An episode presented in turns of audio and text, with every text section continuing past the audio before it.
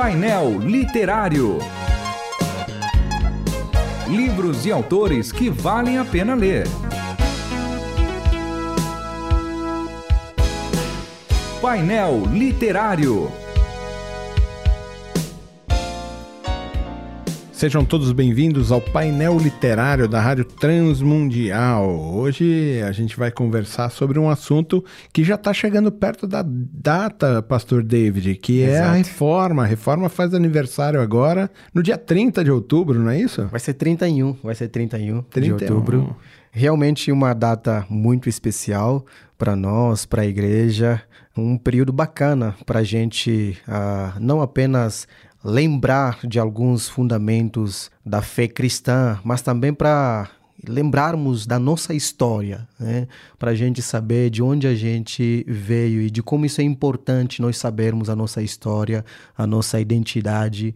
E isso nos ajuda cada vez mais a, a avançar para aquilo que realmente é a Cristo espera de nós. A Rádio Transmundial, em 2017, lançou um livro em parceria com a Faculdade Batista Pioneira. Uhum. Não é? Ela, junto com a faculdade, lançou um livro chamado As Cinco Solas da Reforma Protestante: Solos Cristos, Sola Graça, Solo Fide, Soli Deo Glória e Sola Scriptura. É, e tem participações assim bastante interessantes aí, né? uhum. né? Gente extremamente graduada, né? Pós-doutorado e tal. O prefácio desse livro, que você também pode comprar na, no site da Rádio Transmundial, é do pastor e doutor Antônio Renato Gusso. Uau. Ele é o meu orientador do mestrado. Olha só, top, top, top, top. Ele é top no Antigo Testamento, interpretação, Novo Testamento. O cara é demais, o cara é fera. Mas tem muito mais gente aí trabalhando com isso. Quem realmente organiza, faz todas as coisas acontecerem aí é o pastor também e doutor Clayton André Kunz. Ele também é meu professor lá no mestrado. Legal. E ele é escritor também, né? Ele tem ele é outras é obras também escritas. É verdade, aí. que também a gente pode achar no site, né? Quais Exato. livros do pastor Clayton? Ah, tem um livro que ele fala sobre as parábolas de Jesus, né? Exatamente, ações parabólicas. Ações né? parabólicas, é, é, um tema bem interessante. É muito interessante. Outro dia eu falei sobre isso porque ele me empolgou demais nas aulas, né? Ah, ele é muito bom. Aí tem também o Josemar Valdir Modes, que é mestre, e ele também é lá da, da Faculdade Batista Pioneira. O pastor Clayton Kunz, ele fala só a escritura, né? A uhum. única regra de fé e prática. Esse é o artigo dele aí dentro do livro, certo, que é certo. muito interessante. A gente vai certo. conversar sobre tudo isso. Vamos apresentar todo mundo. o pastor Josemar Valdir Modes, ele fala só o Cristo, o único e perfeito mediador entre Deus e os homens. Uhum. E aí vem a esposa do pastor Clayton Kunz. Ela também é. Não, ela é fera. Olha ela só. também é minha professora. Acho que ele aprende com ela, eu acho. Olha os dois. Mas é que ele no Novo Testamento, ela no Antigo. Olha só. Ela me deu o Antigo Testamento, ela me deu profetas, é, alguma coisa assim, profetas menores, alguma coisa assim, não me tá, lembro bem como era. Então eles fazem um combo perfeito. Um, um combo no antigo, o outro no novo. É. E ela também, fera, hein? Fera. É, e a minha tese no mestrado, ela está focada exatamente na oração de Jonas lá no ventre do peixe. Que né? tema, tema. Porque tema Jesus ele fala, vocês não vão ter o sinal além do sinal ah, de Jonas. Exato. Né? Exatamente. Aí o sinal de Jonas está exatamente que ele vence a morte e a oração dele no capítulo 2, que ele está no ventre. Essa oração está ligada a oração do Salmo de número 88. Um salmo dificílimo de ser traduzido. Caramba, salmo você, pesado. Você pegou um tema pesado para trabalhar no mestrado. É, e só tinha duas pessoas para me orientarem. Ou era a Marivete ou era o pastor Renato Gusso. É. E quem vai me orientar aí é o Gusso, né? Aí é eu falei assim, puxa, que legal. E eles falaram assim, você vai ver como ele é exigente. Eu falei, é, mas se eu saio do Gusso, eu caio na Marivete, não vai adiantar é, muito. Né? E ela fala sobre só a graça, né? O único meio para a salvação e para fazer o bem. Então tem uma uhum. questão muito prática sim, sim. também aí quando ela fala da graça. Quem vai falar da fé, somente a fé, é o mestre também, Gabriel Giroto Lauter. Ele fala só a fé, pela fé e não por obras. E aí, Ariete Vondrasek Krüger. Ah, ah. Krüger. Tem, né? Tem trema, é bonito. O nome, Krüger. o nome alemão. Bem alemão, né? E ele vai falar só a Deus a glória, né? E ele diz só a Deus a glória, o alvo de toda a criação. Esse também é um Perfeito. dos capítulos aqui do livro. É a conclusão do pastor e doutor Clayton uhum. Kunz, né? Sim. Um livro bastante interessante. Além do prefácio do Dr. Gusso, uhum. a gente tem um endosso do pastor que a gente conhece bastante aqui, pastor Luiz, Saião, Saião com né? dois livros importantes que estão aqui na rádio, né? Quais Exato. são? Ah, ele tem o Problema do Mal, que está saindo uhum. bastante, inclusive. E fala sobre o quê? Ele trabalha o problema do mal em Abacuque. em Fala, o problema do mal. Fala sobre o quê? O problema do mal. É, em Abacuque. Uh, ele tem também um Sermão do Monte, né? Uh, que é um livro também que está saindo bastante aqui na rádio. E vale a pena adquirir esses livros. Você será abençoado. professor, e a gente vai começar, chamo de professor porque também, além de pastor, é professor, né? Sim. E eu queria começar assim: o que realmente, como é que a gente definiria, apesar de ter no livro, e Sim. vocês vão ter toda a introdução sobre a reforma, mas eu queria que você falasse para os nossos ouvintes o que, que realmente é a reforma. Os caras queriam quebrar tudo, eles são anarquistas, queriam destituir, acabar com tudo. O que, que eles queriam fazer? Uma coisa muito importante que nós devemos nos lembrar quando falamos da reforma, uh, não se trata de qualquer movimento a primeira coisa, a gente tem que fazer a distinção dos movimentos que estavam acontecendo naquela época.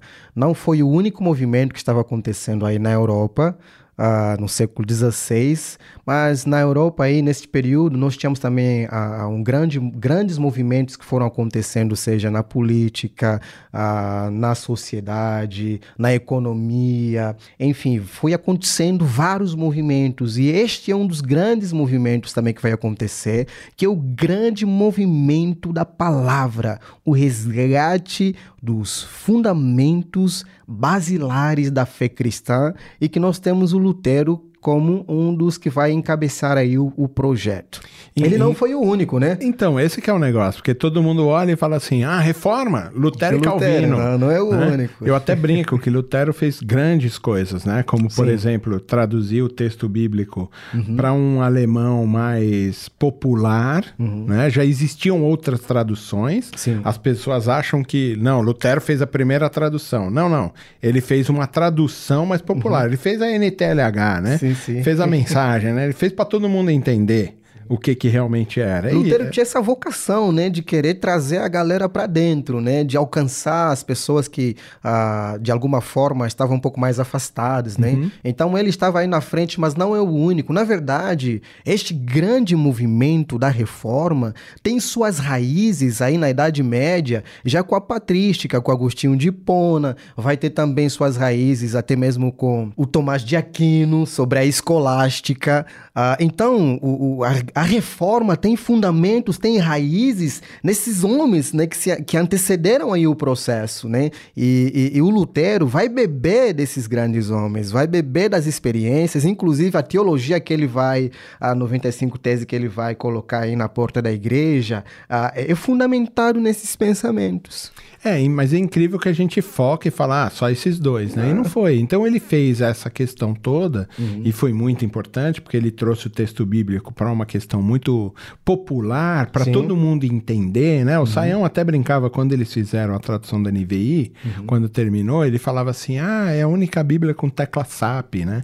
que você lê e entende, né? Sim. Você consegue plá, clicar lá e falar, ah, deixa eu ver o que que tá. E realmente era uma versão, né? A, do, a NVI, depois uhum. a, a Almeida Almeida 21, que o Saião também participou. Agora a mensagem, que ele também foi um consultor né, do texto, para todo mundo entender. A ideia de que o evangelho chegue para as pessoas, as pessoas entendam. Né? E Lutero é o precursor, parece, desse negócio. Vamos fazer um negócio para todo mundo entender. Você tinha a Vulgata, né, que era latina, uhum. você tinha todos os textos em grego, hebraico tal, mas o povo não sabe ler. Então ele uhum. traz para uma questão mais popular. Uhum. Outra coisa é o Castelo Forte, né? Não dá para falar da reforma ser um Castelo Forte, né? É. Eu, eu vou confessar uma coisa aqui pro irmão. Eu nem acho que Lutero foi um grande teólogo. Entendeu? Porque você é. tinha Melanchthon, sim, você sim. tinha John Rose antes dele. Tinha o Zwinglio, né? Zwinglio, que, que aí tem dele. também, também um, um racha entre eles dois tem uma pequena rixa, né? Bastante forte, aí eles brigaram bastante, né? Lutero, uhum. para mim, foi esse cara que encabeçou o movimento. É um cara que tava na hora certa, no lugar certo. Como uhum. uma coisa virou um grande uhum. movimento, tinha que ter alguém que fala assim, dá para mim que eu vou encabeçar. Você acha que ele se identifica mais com Pedro ou com Paulo? a gente já falou sobre isso. Para mim, ele se identifica muito com Pedro. Com Pedro, né? entendeu? Né? Por quê? Porque não é um cara que é um grande teólogo, uhum. mas é alguém que, como um grande líder, né, um uhum. grande pessoa assim que tem um poder de persuasão muito maior. A gente vai lembrar, a gente já conversou sobre isso. Uhum. O Pedro é o cara que sai para pregar e 3 mil se converte, fora Exato. homens e mulheres. Exatamente. Paulo prega, o cara dorme na janela, cai e, cai morre. E morre. Né? Entendeu? Porque é, o Paulo é o grande teólogo. Sim. Eu acho que Calvino é um grande teólogo. Exato. O Zuíglio é um teólogo. O Melanchthon é um teólogo também bastante robusto. Mas o Lutero, o Lutero é o cara que encabeça. É Deu o cara as caras, que tem né? sangue. É Sim. o cara que tem sangue, entendeu? O uhum. cara que tem, né? É, se eu fosse parafrasear o texto bíblico, eu diria: é, Lutero, tu és pedra. e sobre esta pedra. E sobre esta pedra, entendeu? Eu vou edificar a reforma. Exatamente, exatamente. Porque ele é esse cara mesmo desse uhum. chamamento, né? E Paulo? Paulo sim, é sim. o quê? Um grande teólogo ou, um, ou somente um grande líder? Eu acho que Paulo é um grande teólogo, um grande teólogo. E ele realmente, quando a gente olha a boa parte da teologia do Novo Testamento, é produção do apóstolo Paulo, né? É um grande teólogo. Quando a gente olha as cartas, como ele escreve, ah, é magistral. É verdade. Agora, nosso tempo é muito curto, então a gente vai fazer o seguinte, Pastor David. Nós vamos fazer esse programa em duas partes, né? Perfeito. Então a gente vai se despedir agora, mas a semana que vem, aí a gente vai entrar mais a fundo no que realmente foi a reforma. E a gente está indicando esse livro, que é parceria da Rádio Transmundial com a Faculdade Batista Pioneira, Os Cinco Solas da Reforma Protestante. Você pode encontrar no site da Rádio Transmundial. Então, Pastor David, até a semana que vem. Até a semana que vem, ouvintes. Até mais. Tchau, tchau, todos. Você ouviu Painel Literário. Produção e apresentação João Paulo Gouveia. Realização Transmundial.